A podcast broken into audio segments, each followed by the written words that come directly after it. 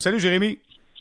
Salut. Jérémy, il devait avoir du monde content quand tu étais visiter les clubs de golf aujourd'hui.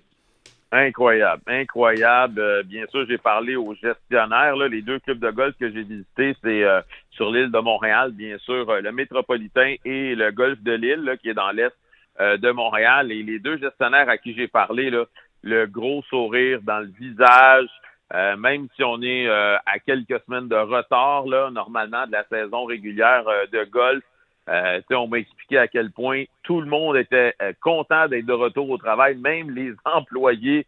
Jamais on a vu des employés aussi heureux de retrouver euh, le travail. Donc, euh, oui, beaucoup, beaucoup de sourires, beaucoup d'excitation, beaucoup de fébrilité pour le début de la saison demain. Parce que j'entendais tout à l'heure euh, David Skitt, qui est directeur général des clubs de golf du Québec, qui est en conversation avec euh, Mario Nandlois. Et David disait, c'est incroyable, on s'attend peut-être à avoir 50 000 personnes, peut-être qui pourront jouer au golf demain avec les mesures de distanciation, avec les règles. Mais j'ai l'impression que l'effervescence, le fait d'avoir été privé du golf, pourrait redonner un second souffle à ce sport qui peut-être s'épuisait au courant des dernières années. Ah, c'est définitivement une possibilité. On, a une possibilité de vivre une renaissance parce que, euh, tu sais, on m'a expliqué que les journées là dans le passé, dans les dernières années où on avait 500 golfeurs dans une, une même journée, on pouvait les compter sur les doigts d'une main. Et là, il n'y a pas une seule place de libre pour la prochaine semaine. En fait, les deux clubs de golf offrent la possibilité d'effectuer des réservations sept jours à l'avance. Donc, à tous les jours, ben, on a euh, une septième journée où on peut réserver et on ne peut pas se présenter si on n'a pas de réservation. Il faut absolument réserver. Ben, il n'y a aucune place disponible. Donc, sur sept jours fois 500, ça fait 3500 personnes qui tournent dans ton club de golf dans une semaine. Et comme tu viens de le mentionner, il n'y a tellement pas beaucoup d'alternatives pour le sport présentement. Les sports d'équipe, on n'a pas le droit. Il y a plein d'autres sports où c'est pas encore légal. Donc, les gens se tournent vers les options qu'ils ont et le golf, c'en est une. Donc, le téléphone explose. On me disait que ça faisait au moins un mois que les gens appelaient pour dire Je peux-tu réserver tout de suite pour quand ça va ouvrir? Bien sûr, c'est pas possible, mais ça démontre à quel point les gens les gens ont très hâte de sortir dehors et bouger un peu. Là. Euh, Jérémy, dis-moi, écoute, de mémoire, je ne sais pas si tu l'ensemble de ces détails-là, mais juste de mémoire, les consignes de sécurité, qu'est-ce qui sera le plus marquant euh, pour euh, aller justement sur un terrain de golf demain en raison de la COVID-19?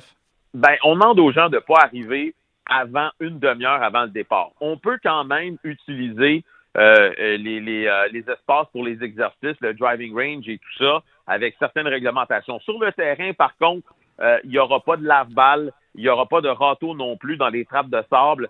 Euh, et aussi, il ne faudra pas toucher le fanion. Euh, je, je, ne les ai pas vus, mais on dit que dans les deux clubs de golf, là, on a des drapeaux où euh, on peut récupérer sa balle sans avoir à toucher ni au trou, ni au poteau, ni au fanion, quoi que ce soit. Juste avec votre bâton, vous allez être capable de le faire. donc assez facilement. Donc ça, c'est les, les, règles les plus importantes. Aussi, il faut comprendre que si vous êtes quatre personnes qui allez jouer, puis vous êtes quatre personnes qui n'habitez pas ensemble, vous allez devoir vous payer quatre euh, voiturettes.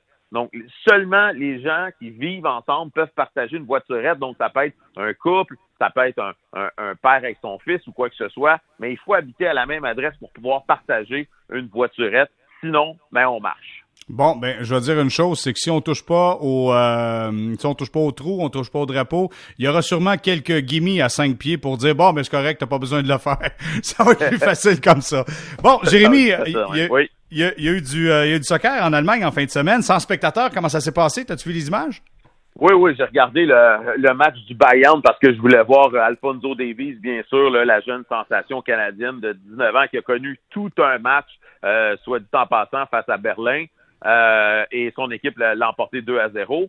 Euh, mais écoute, c'était vraiment en termes de spectacle. J'avais l'impression de regarder un match jusqu'à l'entraînement. T'as personne dans les estrades, t'entends tout ce qui se passe sur le terrain, les insultes des joueurs euh, auprès des autres joueurs. Euh, t'entends aussi les entraîneurs donner les directives aux équipes, aux joueurs sur le terrain, les stratégies à utiliser. Donc, ça, ça faisait un peu bizarre.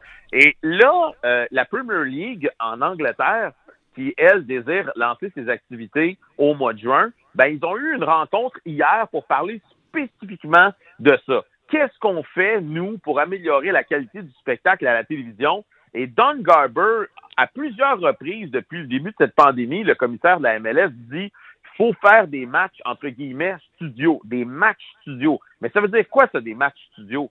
Et là, ben, euh, du côté de la Ligue anglaise, on songe véritablement offrir aux téléspectateurs deux options. C'est-à-dire que, mettons, ici au, Québec, on aurait RDS 1, RDS 2.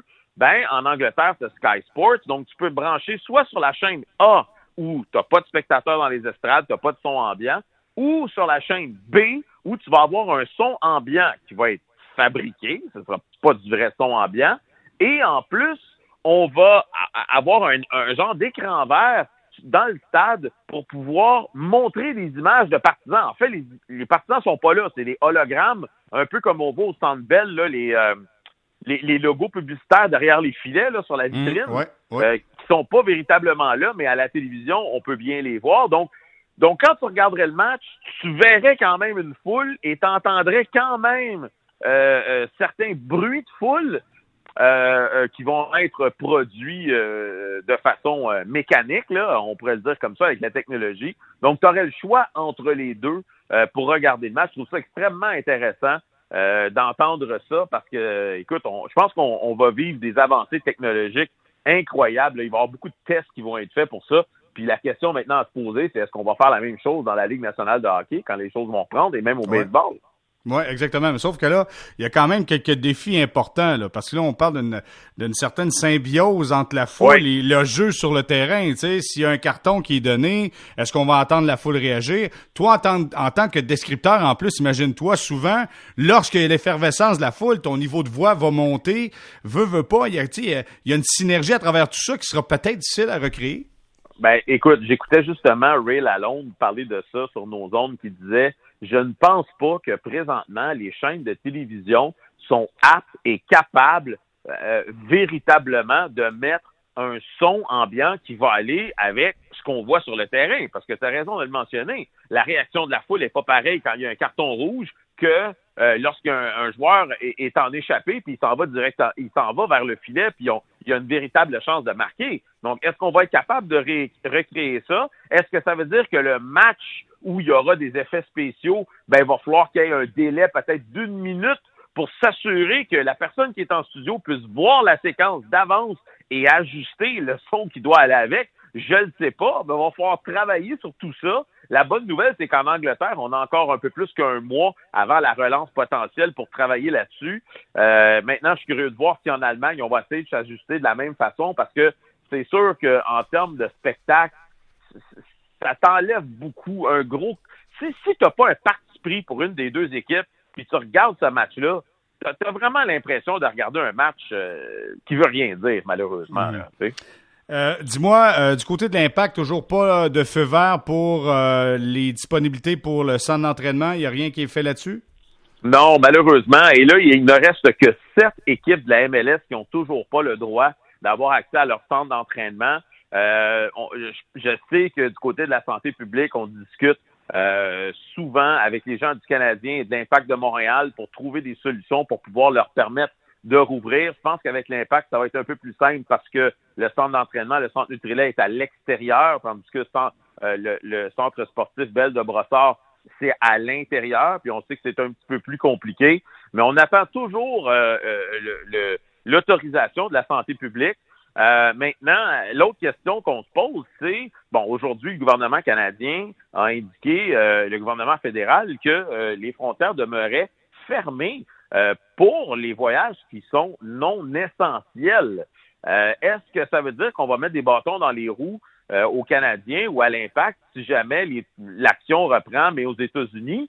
c'est ça la question. La, la, semaine dernière, Isabelle Charret, lorsqu'on lui a posé la question, euh, lorsqu'elle a fait l'annonce pour la réouverture du golf, elle n'a pas vraiment répondu à cette question-là, à savoir est-ce qu'on va permettre ou pas aux équipes de traverser les frontières pour aller s'entraîner ailleurs ou même compétitionner euh, ailleurs? La bonne nouvelle, c'est qu'il semble qu'aux États-Unis, on ait un petit peu plus une ouverture d'esprit euh, par rapport à tout ça, parce que si on regarde, par exemple, Alex Labbé, le Québécois qui roule en NASCAR, lui a été en mesure, sans problème, de franchir euh, les douanes, euh, le douanier lui a posé la question, tu fais quoi dans la vie, tu t'en vas où? Je suis chauffeur de NASCAR. je m'en vais compétitionner, OK, c'est beau, pas de problème, tu peux passer. Donc, je pense que pour rentrer aux États-Unis, euh, on sait que les Américains sont plus ouverts à relancer le sport plus rapidement que peut-être ici, mais c'est peut-être le, voyage en sens inverse qui risque d'être plus compliqué. Là. Jérémy, dis-moi donc, euh, étant donné que l'île de Montréal est peut-être plus problématique présentement à travers avec la COVID-19 euh, d'une façon pan-canadienne, est-ce que l'impact envisage, ou je sais pas si tu as entendu parler de ça, peut-être de changer de place pour reprendre l'entraînement? Est-ce qu'une autre région du Québec pourrait accueillir l'impact? Question de, de, se remettre en condition?